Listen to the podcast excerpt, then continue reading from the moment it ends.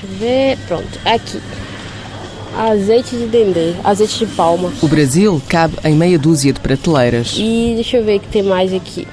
O que a gente usa também na, na nossa culinária é a farinha de mandioca. Aqui, pronto. Arroz com feijão, farinha de mandioca. Tudo. a gente coloca a farinha de mandioca. No Jumbo de Coimbra, as memórias de Daniel Souza, 22 anos, ganham o cheiro da cozinha baiana. As embalagens têm o peso da distância. O vermelho escuro e quente do dendê guarda o calor da cidade que ficou para trás há cerca de um ano. Daniel despediu-se dos pais e dos amigos e pela primeira vez viu Salvador da Bahia pela janela do avião. Quando eu cheguei aqui, eu pensei, nossa, eu entrei no avião. E aqui mesmo, é Portugal.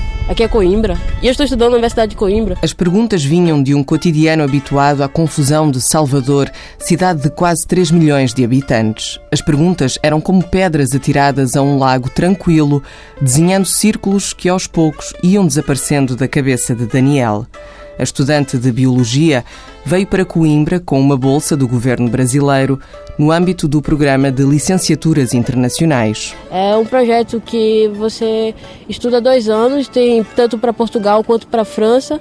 Estuda dois anos na universidade conveniada e, após esse período, retorna ao Brasil para concluir o estudo.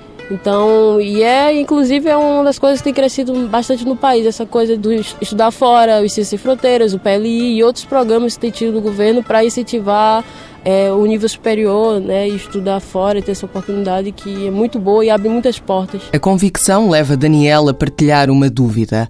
A caminho das eleições presidenciais, a estudante acredita que muitos brasileiros se sentem divididos entre o reconhecimento do trabalho feito e o desejo de mudança. Eu acho, acredito que as pessoas vão querer uma reviravolta, uma mudança, uma rotatividade no, no, na presidência. Mas, por outro lado, como o Partido dos Trabalhadores, que é da, da Dilma Rousseff, teve importância significativa no país nos últimos anos, eu, eu acredito que as pessoas ainda fiquem nessa, sabe, nessa indecisão, se quer rotatividade ou se quer continuar o, com o partido, o PT e a, e a Dilma Rousseff, ou, por causa do trabalho que tem sido feito lá no Brasil. Mudanças que eu senti diretamente, porque às vezes ocorrem algumas mudanças, mas a gente, o povo não sente diretamente, sabe? E eu senti diretamente as mudanças que houve no país, inclusive por, por estar aqui, né? Então isso foi um, uma iniciativa, um programa do governo. Eleitor brasileiro, nessa eleição, vote em alguém que sabe o que está fazendo. Naquele que fará pela saúde, pela educação, pelos idosos. Não, esse texto é maravilhoso. Quem foi que escreveu? O programa político da Porta dos Fundos é fazer rir, mas os vídeos do grupo humorístico refletem também a expressão calma e pausada de eleitores como Bruno Dalmaso, 33 anos. Por mais que mude é, o presidente, o núcleo de políticos que governam o Brasil não vai mudar. Pelo menos não vai mudar tanto. E há muitos anos que a gente tem esse número de candidatos que, que são antigos e têm forma antiga de governar. E eu acho que a mudança é, pode começar agora. Mas eu acredito que para o brasileiro notar a diferença nas ruas, na escola, ou então a economia realmente ficar bem fortalecida, isso, isso leva um tempo. Bruno é bolseiro de doutoramento no Departamento de Engenharia Informática. Veio do Rio Grande do Sul há três anos para fazer investigação na área da segurança da computação em nuvem termos que pertencem ao poderoso mundo da internet, onde as redes sociais têm sido determinantes no debate de ideias. Eu acho que antigamente o, o, pessoal, o povo, ele, ele tinha acesso à informação que a mídia produzia. Por exemplo, era o telejornal ou então um jornal impresso e as pessoas ficavam muito dependentes daquela forma de pensar. Hoje em dia, com as redes sociais, qualquer um escreve o seu ponto de vista, outras pessoas leem esse ponto de vista, podem concordar ou não, acrescentam informação e essa divulgação constante que, que deixa o pessoal mais informado, o pessoal com mais é, uma opinião própria e isso dá um, uma atitude para conversar com amigos, para se mobilizar e, e, correr atrás de alguma coisa que eles julgam que não está certo. Ao lado de Bruno Dalmaso, André Ricker faz que sim com a cabeça, num gesto que tem eco no Facebook quando lê partilha ou faz gosto. Quando algo acontece, as pessoas compartilham aquilo e eu fico sabendo de coisas que não necessariamente são notícias uh, na, nos meios de comunicação. Então, as pessoas elas uh, se indignam, acho que elas se indignam mais em saber de notícias que aconteceram com seus familiares, com seus amigos e até mesmo vimos isso que, que as, essas manifestações elas foram organizadas por esses meios. Então, eu acho que isso é uma razão muito importante para as pessoas hoje em dia no Brasil terem mais essa consciência política, de, de querer exigir mais do, do, governo. André Ricker tem 27 anos e está a fazer investigação na área da internet das coisas para tornar mais eficientes os sensores que permitem manter aparelhos do dia a dia, como espelhos, despertadores ou frigoríficos, ligados à internet e em constante interação com o mundo real. André chegou a Coimbra há três anos, vindo de Belém do Pará, no norte brasileiro. André do Norte e Bruno do Sul, no Brasil são duas realidades separadas por mais de 4 mil quilómetros, num território com uma área total que ultrapassa os 8 milhões de quilómetros quadrados. Olha, uma coisa que me fez ver o Brasil de forma diferente é que aqui eu conheci muita gente de várias regiões do Brasil. E que morando no Rio eu não conhecia. As sílabas andam depressa no sotaque carioca de Flávia Hasselmann, em Coimbra, desde o ano passado. Então eu tenho amigos agora do Maranhão, do Mato Grosso do Sul. Eu nunca tinha conhecido alguém do Mato Grosso do Sul morando no Rio. Então a gente acaba conhecendo um pouco a realidade dos outros lugares. Cada vez mais eu acho que o Brasil é maior do que eu sempre imaginei. Ainda mais morando em Portugal, que é tão pequeno, que a gente, pra gente, para brasileiro, né? Lisboa é aqui do lado. São 200 quilômetros, mas a gente acha que 200 quilômetros, ah, rapidinho a gente chega, né?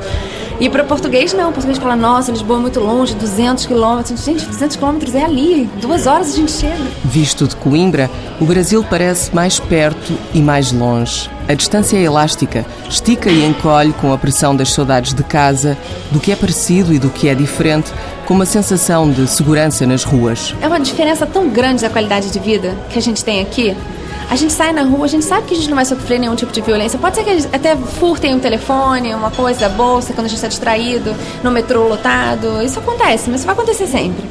Só que não é aquele você tá na rua e você vai levar um tiro porque querem roubar a sua bolsa. No Rio de Janeiro isso acontece. Outro dia, na zona sul do Rio, a dona de um restaurante muito tradicional, enfim, da, da cidade, ela foi assassinada no meio da rua porque queriam roubar a bolsa dela quando tinha saído do banco. Então aqui pode ser que roubem a bolsa da gente, mas a gente não vai morrer por causa disso. Não vão matar a gente por causa da bolsa. E só de saber que a gente pode sair na rua sem chance de morrer é tão bom, é uma diferença tão grande. Os olhos de Flávia brilham, mas é um brilho ofuscado pela descrença. Para a aluna do mestrado de comunicação, que também já estudou relações internacionais, o horizonte do Brasil tem mais sombras do que claridade. A única coisa que eu consigo dizer é que eu fico muito preocupada com o que vai acontecer, porque as eleições agora são aquelas eleições grandes, né? Tem governador, deputado, presidente, tudo junto que eu acho que o brasileiro tem uma memória curta. A gente sofre na mão desses, desses governadores e presidentes e tudo mais, e aí a gente esquece e vota neles novamente na, na eleição seguinte. Então, eu acho que agora em 2014, para presidente principalmente, a gente não tem a oportunidade de escolher quem vai ser melhor para o Brasil. A gente tem que escolher quem vai ser menos pior. Para a estudante de 29 anos, no Brasil a corrupção tem contornos muito próprios, difíceis de encontrar noutros países. Posso até encontrar, mas eu acho que igual ao Brasil é muito difícil um nível de corrupção e de roubo do, do povo. A gente tem uma carga tributária tão grande e a gente não tem nenhum retorno disso. A gente não tem um hospital público que funcione, a gente não tem um transporte público que funcione, que seja proporcional ao número de habitantes das cidades. Nada disso funciona. O trânsito no Rio de Janeiro está cada vez pior. Well, Brazil is now experiencing the biggest nights of protest the country has seen in decades. Thousands of people have hit the streets Au mois de juin, le vent de colère peine à se dissiper au Brésil. La présidente Dilma Rousseff a annoncé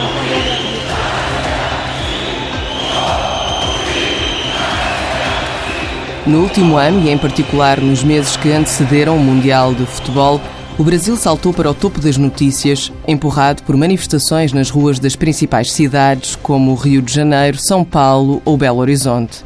Em Coimbra, Bruno Dalmaso seguiu tudo pela internet. Me sinto orgulhoso pelo pessoal sair à rua e reivindicar direito e falar do que não gostam e exigir mudanças quando tem alguma coisa errada. Eu acho muito, muito bom isso. O, o povo brasileiro já mostrou em outras ocasiões que ele pode fazer isso, como foi o impeachment do Collor há, um, há uns anos atrás.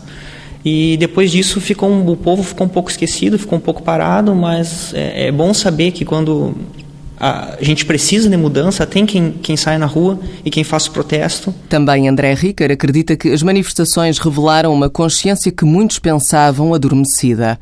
Depois, houve o um Mundial de Futebol, as ruas voltaram a calar-se mas André defende que a mensagem passou. Eu acho que não foi em vão, as, as manifestações não foram decepcionantes. Eu acho que foi perfeitamente. Eh, alcançou o resultado perfeito que as pessoas queriam. Porque nós pudemos eh, enxergar nos políticos que eles estavam incomodados. Eles entenderam que a população espera mais.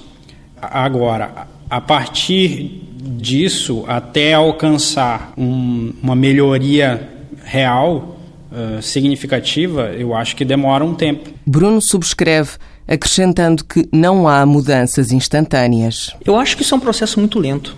Eu acho que, que o pessoal sair na rua e no outro dia o Brasil mudar 100%, isso não ia acontecer nem no Brasil e nem em nenhum outro país do mundo. É um processo lento. O pessoal faz o protesto, manda o um recado. Por exemplo, se mudar 2%, 1%, já está de bom tamanho, porque o pessoal continua com esse movimento e é uma coisa constante, espero eu, que não pare por aí. E se as coisas não melhorarem ou se continuarem, eu acho que vai continuar as manifestações. E espero, daqui a 5 anos, 10 anos, é, poder ver alguma mudança mais significativa não é uma coisa que pode acontecer da noite para o dia, não, não adianta. Nas redes sociais, Daniel Souza descobriu que as manifestações não têm apenas uma face. Muita gente interessada lutou pelo objetivo, foi lá, foi para as ruas tal, mas eu percebi que muita gente participou por, sabe, um, parecendo uma moda. Vamos agora acordar a gente, então algumas pessoas já participaram desse tipo de movimento como um modismo, uma febre de Facebook. O termómetro de Flávia Asselman mostrou também essas variações de temperatura. Eu tenho a impressão de que virou mais uma festa. As pessoas iam para a rua para manifestar e porque podiam faltar as aulas e não tinha trabalho. Eu trabalhava no centro da cidade nessa altura e a gente era dispensado do trabalho sempre cedo porque depois não tinha como ir embora. E aí a impressão que eu tinha era que assim, e aí, vamos lá manifestar? Vamos na manifestação como se fosse um evento social. E na verdade não, aquilo não era um, um, evento social, né? As pessoas tinha gente séria, realmente protestando contra todo o abuso e corrupção que tem no governo brasileiro desde sempre, mas agora cada vez mais mais forte porque a gente fica sabendo das coisas. Eu acho que assim, a manifestação da Copa também é, é volta aquela situação de brasileiro ter memória curta, tá? Manifestando contra a Copa, mas passou um mês, passou dois meses e começou a Copa e tá todo mundo nos estádios, indo, torcendo, tirando foto, feliz, porque tá tendo Copa. Acabou a Copa, todo mundo queria mais Copa. In avanti Cabrini.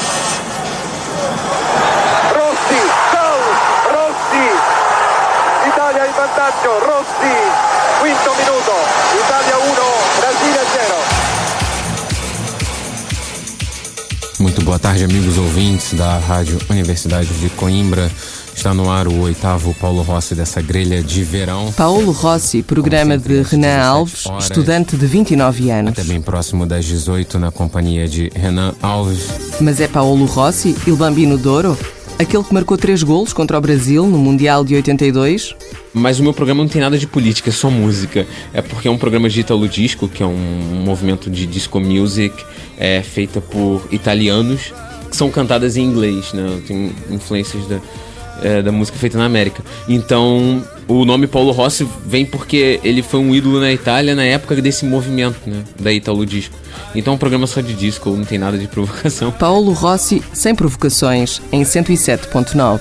Não estás a ser turistadinho, é? Foi, eu já sou importante só agora. Não é só jantar, gente, vocês brasileiros, pá. Tô falando que eu sofro aqui na rua, que contei tudo pra ela. Na Rádio Universidade de Coimbra, Renan está também sintonizado com a cidade. O estudante chegou há três anos. Na altura, a decisão foi influenciada pela pessoa com quem vivia no Rio de Janeiro, que vinha fazer doutoramento em Coimbra. Renan veio sem bolsa do governo brasileiro, contando com o apoio dos pais para terminar a licenciatura. Trazia já a ideia de seguir para mestrado em literatura portuguesa sem medo das palavras. Hoje em dia já existem palavras que eu falo assim sem pensar, também já estou há três anos aqui.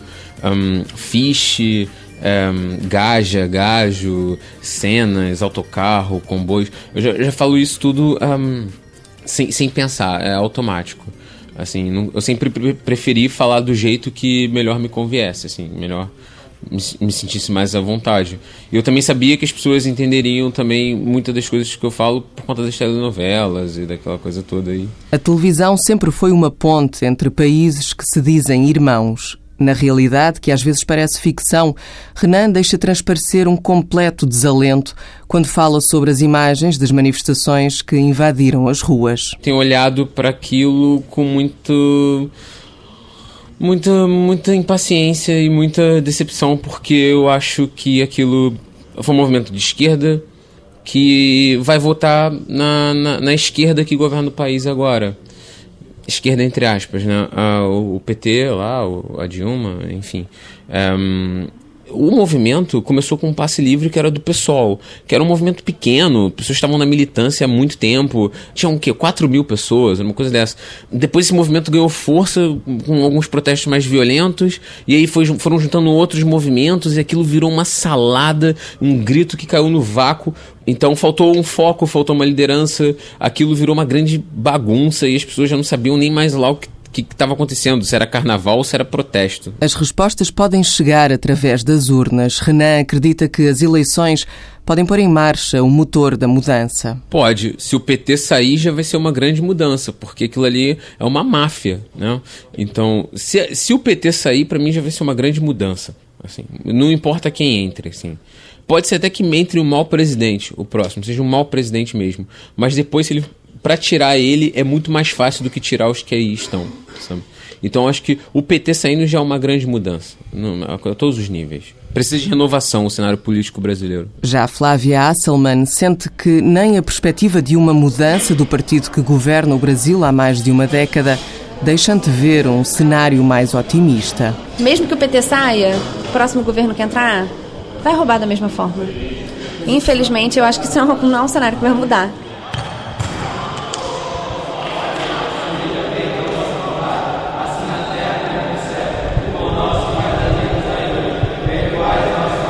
Esse nosso futebol aqui, é, eu chamo ele de futebol com Cristo. Rafael Firpo, 28 anos, natural de Maceió, estado de Alagoas, no Nordeste brasileiro.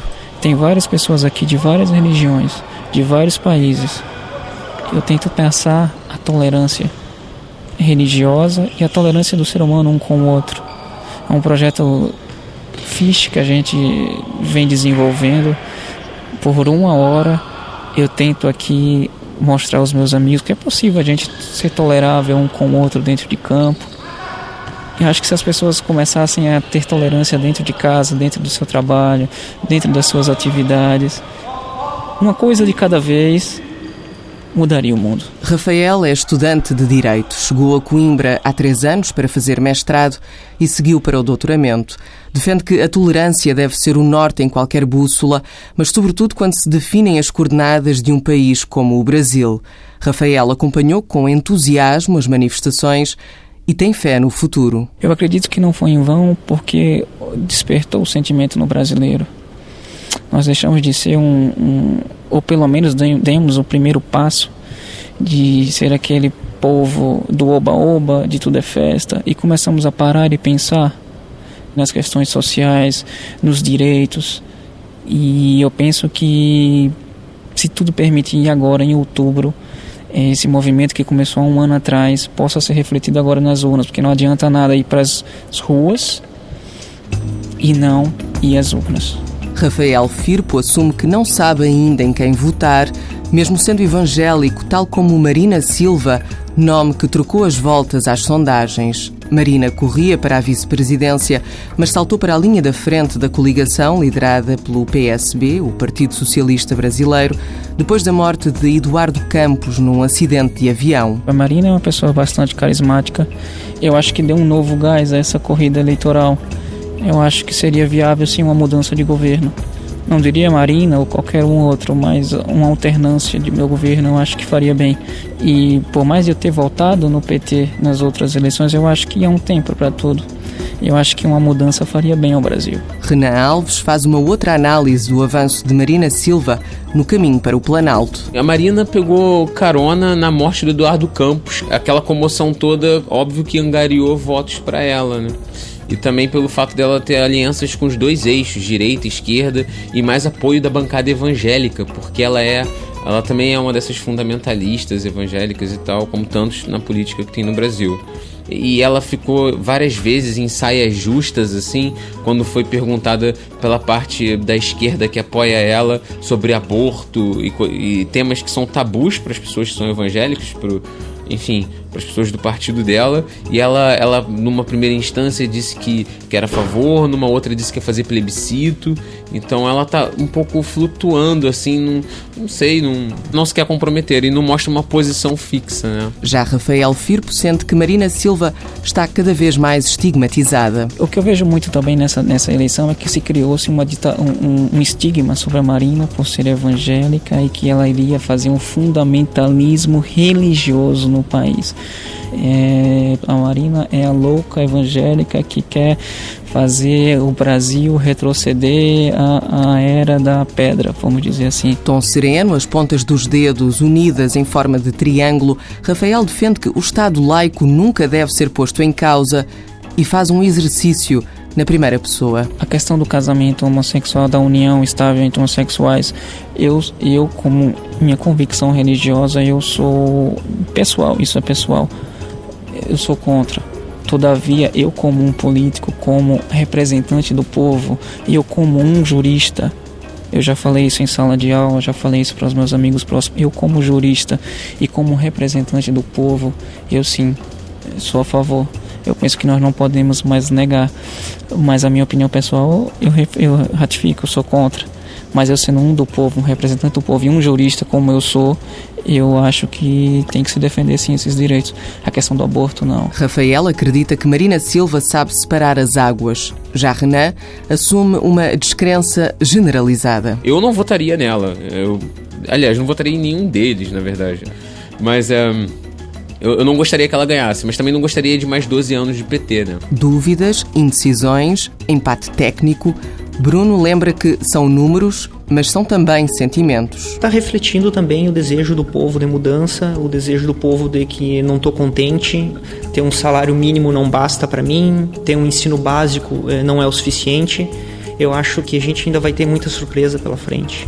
Para Flávia, o problema é que o passado tem demonstrado um padrão de comportamento muito pouco surpreendente. E aí eu acho que as eleições, na verdade, são de fato o único meio que a sociedade tem como protestar e mostrar que está insatisfeita com alguma coisa. E nos últimos anos o que a gente tem visto é que chega as eleições e o brasileiro continua votando nas mesmas pessoas, nas mesmas figuras. Parecem que são personagens da política brasileira que são sempre reeleitos. E aí o cenário não muda e a gente fica sempre preso a isso. André acredita que o povo brasileiro não está tão conformado e as manifestações podem voltar a ocupar as ruas. O brasileiro não, não, não se manifestou em junho e acabou.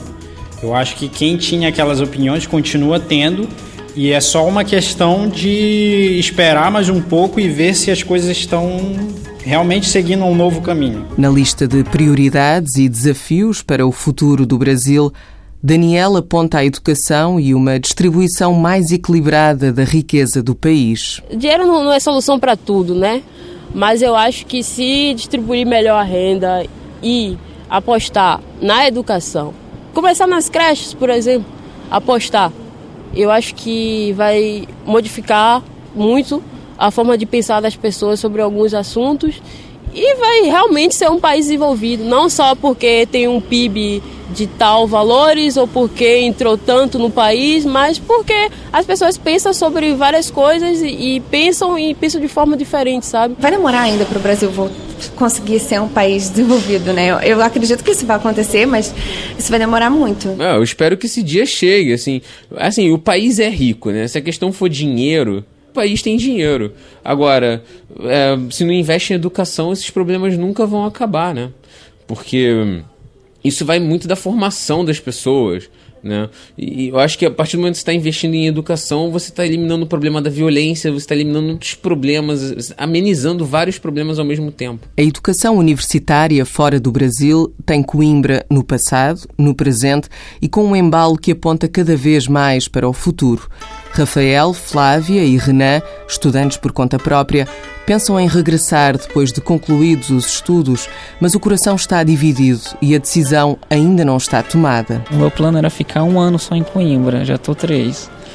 Se Coimbra deixar eu voltar, eu volto sim. Tenho vontade de viver no Brasil, porque minha família está lá, meus amigos mas ao mesmo tempo não tenho vontade de viver no Brasil porque acho que essas eleições não vão mudar muita coisa. O Brasil com aquele tamanho todo, acho que é complicado você conter toda aquela corrupção, aquela sujeirada assim.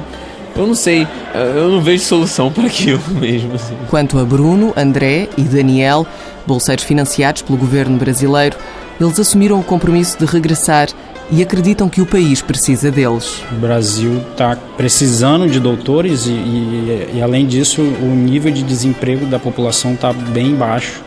Então, penso que as, as perspectivas são, são boas. Eu acho que a gente está voltando numa hora muito boa, que a educação está precisando de gente qualificada, e eu tenho certeza que emprego não vai faltar para quem tem qualificação no Brasil. Eu acho assim, depois que eu vim para cá, eu penso que qualquer lugar do mundo onde me der uma oportunidade, é onde é que eu vou estar.